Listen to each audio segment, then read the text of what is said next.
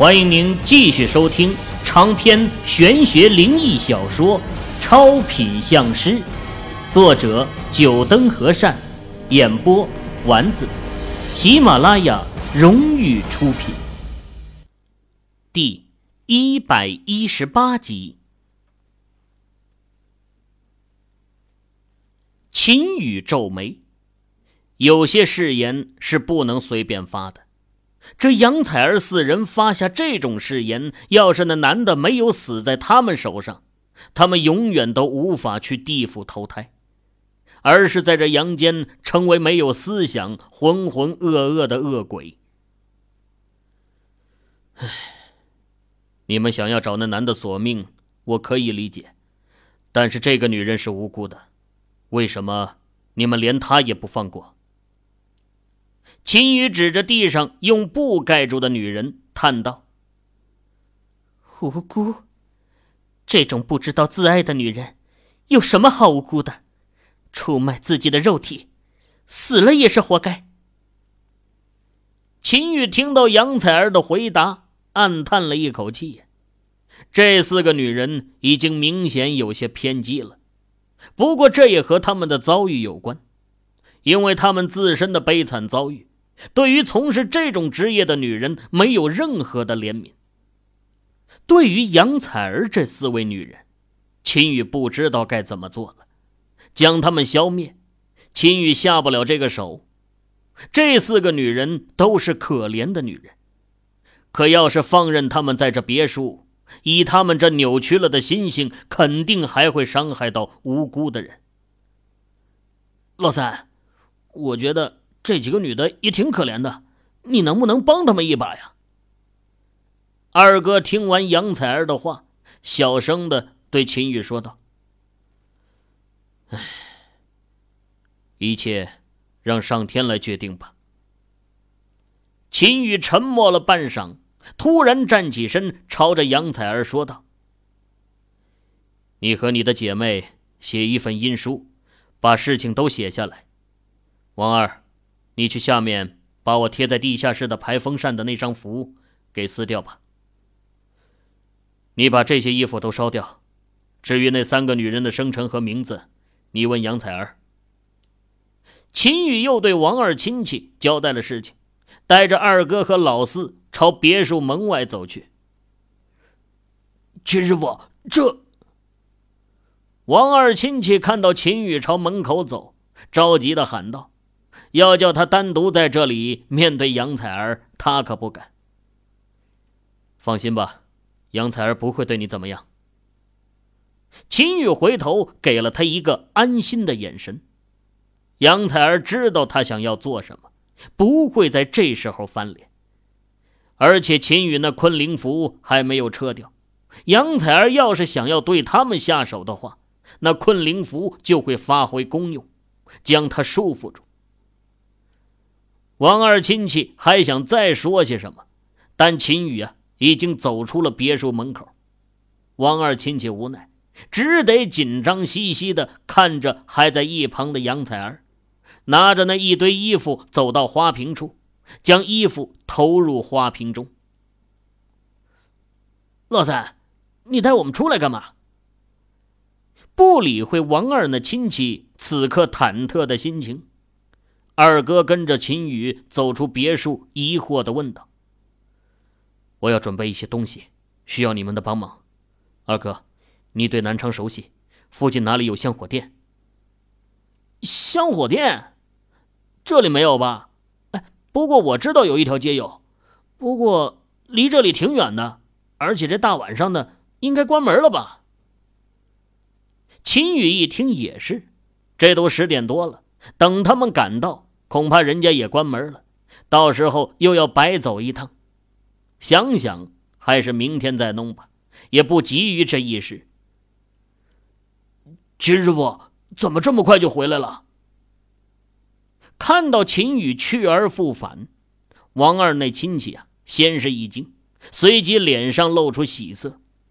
秦宇回来，他的心就踏实多了，不然这大厅里就他一个人。边上还站着一个女鬼，这心情可是七上八下的。杨采儿，今天天色已经比较晚了，一些东西买不到了，明天我再开坛，让上天来决定你们姐妹的命运吧。杨采儿看了眼秦宇，没有说话，一转身，人消失在空气中不见了。今晚大家就都在这里睡吧，放心，不会有事的。秦宇看到他这话说完呢。在场的四人脸色都变了，笑了笑，解释道：“我已经和杨采儿谈好了，他们不会对你们下手的。明天还需要你们的帮忙，所以今晚就在这里睡吧。反正这别墅的房子也多，我就去睡卧室了。”说完这话，秦宇上了二楼，留下大厅的四人，你看看我，我看看你，在那儿对眼。进入二楼卧室的秦宇还没脱掉衣服，门就被推开了。秦宇回头一看，呐，乐了。二哥和老四一人抱着一床被子走了进来，看样子今晚是打算在这卧铺的地上睡觉了。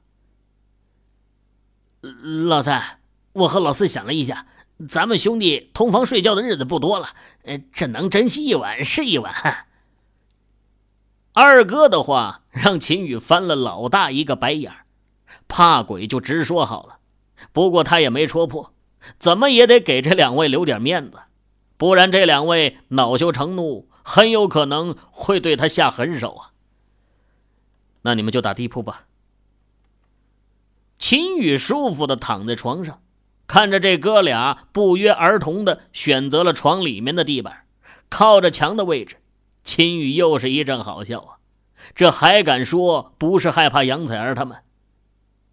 咚咚咚！秦宇躺下没多久，房门再次传来敲门声。这一次推开门的是王二和他那亲戚，两人也是一人怀里揣着一袭棉被。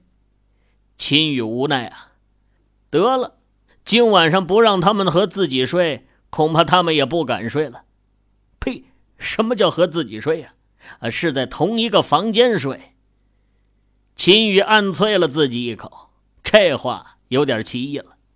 当下一指床里面，说道：“里面已经躺了两位了，没有位置了。你们要睡，只能睡这边了。”呃，这这边也可以了。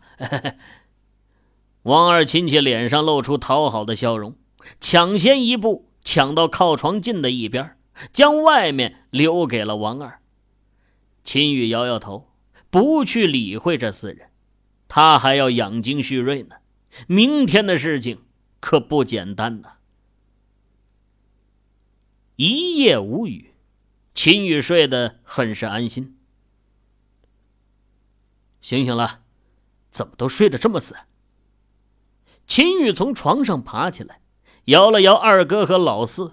发现这两位眼睛略有些红，看来昨晚是没睡好啊。这也不奇怪，昨晚所见的事情彻底颠覆了这两位二十多年的认知。要能这么快睡过去，那才奇怪呢。两人翻来覆去，到了凌晨三四点呢，才迷迷糊糊的熬不住了，睡了过去。不只是二哥，老四的眼睛也有些红。一副睡眠不足的样子，那边王二和他亲戚也是这个模样，这四位都没能睡得个好觉啊！整个房间也就只有秦宇才算是真的睡得香甜的了。王二，你们今天去买一副棺木过来，把大厅那女的先收敛进棺木中，不然总那么放在大厅也不是那么事情，我到时候会来处理的。秦宇心里啊，有一个适合处理那女人死亡事情的最佳人选。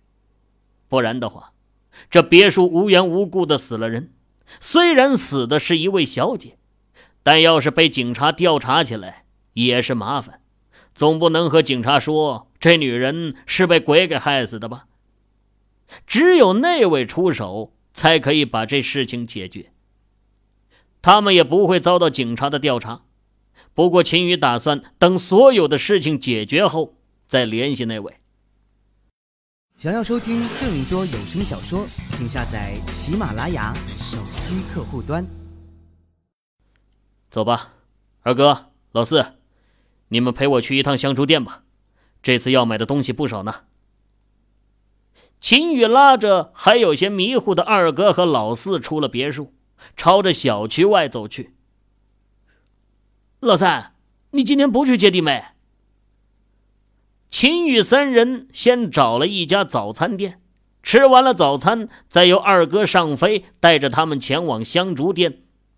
路上，二哥朝秦宇询问道：“啊，梦瑶是下午五点的飞机，还早。”先把别墅的事情解决了再去。三哥，你打算怎么解决？我听你昨晚上说上天来决定，是什么意思？老四也在一旁开口问道：“善恶有终，苍天有眼。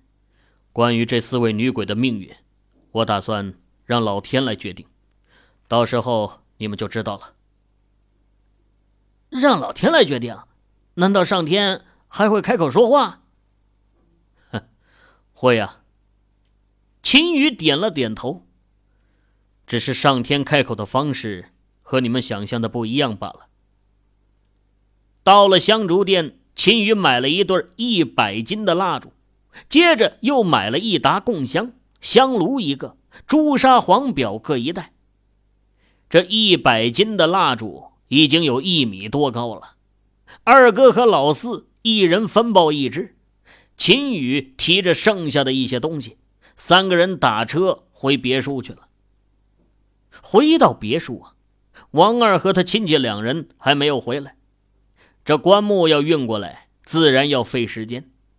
秦宇又和二哥、老四三人清理出了一张案桌，放在大厅的中央位置。二哥、老四。你们把这些黄纸折成扇形，八十一张为一叠，折那么十二叠出来。我还要去书房另外捣鼓点东西。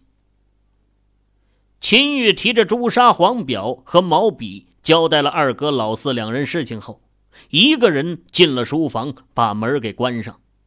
听到这儿，大家就该知道秦宇要干什么了。没错，秦宇又要再次画符箓了。不过他这一次画的符箓不难，只是二品符箓，名为通天符。这符箓的名字听着挺霸气，但是它的作用只是连通上天。一般大型节日祭天的时候啊，那些祭祀会使用这种符箓来向上天说明情况。据传呢，这符箓是姜太公所创。姜太公每年小年夜的时候啊，上天向玉帝禀报人间的情况，并且把人们的诉求告诉玉帝。不过人间这么多家，这姜太公也忙不过来呀。最后灵机一动，创造出了这通天符。使用通天符后啊，人们可以将自己的诉求告诉上天，要是可以的话，上天就会满足。当然。这几率很小，一般人家是很难得到上天的回应的。只有那些整个家族或者民族的祭天大典上，才有可能得到上天的回应。二品符箓通天符，对于现在已经到了二品临界点的秦羽来说不难。在画第三次的时候，一阵黄芒闪过，通天符便画成了。一连画成了七张通天符，秦羽这才收笔停下，将朱砂收好。秦羽将这七张通天符啊揣进了怀里，走出了书房。而王二两人也已经把棺木运了进来，不过怕被外人看到大厅内女人的尸体，影响不好，王二只是让卖棺木的人把棺木放在别墅门口就行了。然后王二啊。再招呼了二哥尚飞，还有老四四个人，把这棺木给抬到了大厅。这一次你遭了无妄之灾，也是命中注定。此后尘归尘，土归土，早点到地府投胎，下辈子投个富贵人家。秦宇把那女人的脸抚平，显得不再那么狰狞，念了几句咒语后，才让王二把这女尸给抬进棺木里去。你们去把窗帘拉上，还有门也给关上。秦宇将两根一百斤重的蜡烛点燃，把大厅里的灯全部给关掉，整个大厅瞬间变得阴暗起来，只有那微弱的烛光在跳跃着。接着，秦宇拿起供香，对着临时找出来的香案上拜了三拜，点燃又拜了三下，这才将供香插在香案上的香炉中。做完这一切之后，秦宇抬头冲着空气喊道：“杨采儿，你们四姐妹可以出来了。”话音刚落，四道女子的身影凭空出现，领头的。正是杨采儿。这四个女人的样貌、身材都很不错，放在任何地方都是吸引男人视线的存在，怪不得会引来窥视，遭到黑手。怎么样，阴书写好了吗？秦宇开口问道。写好了。杨采儿的手上出现了一本红布，看到这红布。秦宇继续说道：“一会儿我叫你的时候，你就把这阴书丢进那火盆里。”我明白。杨采儿轻声应道：“凌霄在上，今日弟子特开坛问事，有阴灵杨采儿、李敏、张杰、刘青四女子死于非命，今特向凌霄诉冤。”秦宇再次拿起三炷供香，对着香案拜了一拜，从怀里掏出通天符箓，抽出一张，点燃后又丢进了火盆，目光紧紧地盯着那火盘。只是这通天符在火盆中烧成灰烬，也没出现什么异常。秦宇皱了皱眉，再次拿起一张通天符箓，点燃后丢进火盆中。连着点燃了三张符箓，火盆中除了多了一些灰烬，再无其他异样。秦宇沉吟了一会儿，又把剩下的四张符箓全部点燃，丢进火盆中。苍天有眼，报应分明。今请凌霄坐上听，有阴灵杨采儿头上阴书一份，所问苍天是否有眼？秦羽再出念道，声音如震，用上了念力。轰的一声，耀眼的火光从火盆中冲出，火光熊熊啊！秦羽见状一喜，望向杨采儿，喊道：“将阴书投掷于火盆之中。”杨采儿动作不慢，秦羽话音落下，手一挥，那红布就飘进火盆中。熊熊火焰瞬间就把红布烧了个干净，一些文字在火光闪烁中跳跃。阴书一头，凌霄当读。杨采儿四女如何对待？还请凌霄明示。秦羽目光炯炯的盯着香案，那里三柱供香正在以非常快的速度燃烧着。不一会儿啊，三支供香就到底了。秦宇赶忙重新换上。这供香燃烧的这么快，说明上天正在读杨采儿写的阴书。所谓阴书，也就是状书。洋人有冤，可以通过写状书申冤；这鬼魂要是有冤呢，就是写阴书。只是阴书要比状书更加严谨，不得有一丝作假，添油加醋。一切都必须是最真实的事情。其实啊，从一开始，秦宇就没打算怎么对付杨采儿四女，不然也不会叫他们写阴书了。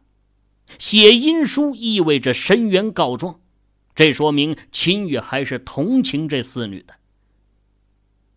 砰的一声，过了许久，在秦宇第三次换掉供香后。供香的燃烧速度终于恢复了正常，一声脆响突兀的在大厅响起。杨采儿四人生前受辱，死于非命，恶人逍遥，怨气不散，难入轮回。今又残害一无辜女子，敢问凌霄，此情可谅否？砰砰砰！连续三声脆响响起，秦羽皱眉啊，三声脆响意味着杨采儿四人害死一无辜女子，并没有受到上天的谅解。我们不求脱罪，只要上天能让我们报仇雪恨，哪怕到地府受刑，我们姐妹都心甘情愿。杨采儿冲着空气喊道。她身后的那三位女鬼也是纷纷开口。秦羽轻叹一声，只得念道：“苍天有眼，善恶分明，抽筋剥皮，咎由自取，死后受苦皆是自行，恶人为恶，众善不行。请杨采儿四女跪凌霄，凌霄庭院怒冲天，恶人仍在逍遥外。”命下五鬼寻恶图，善恶报应在眼前。念完，秦羽给了杨采儿四女一个眼神，四女齐刷刷的在香案前跪下。落下风都镜，恶人喊不停，千年受苦百年刑，皆是恶人自己寻。凌霄如若听得清，四女心愿应答应。念完这话，秦羽和杨采儿四女都竖起耳朵，等待着上天的答复。锵的一声，这一声啊，和前面不同的脆响传来。秦羽脸色一怔，而杨采儿四女则是狂喜。这上天是答应了他们，他们可以去找那人报仇了。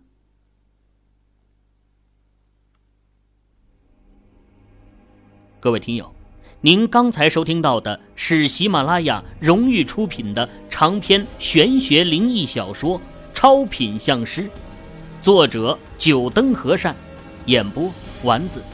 更多精彩有声书尽在喜马拉雅。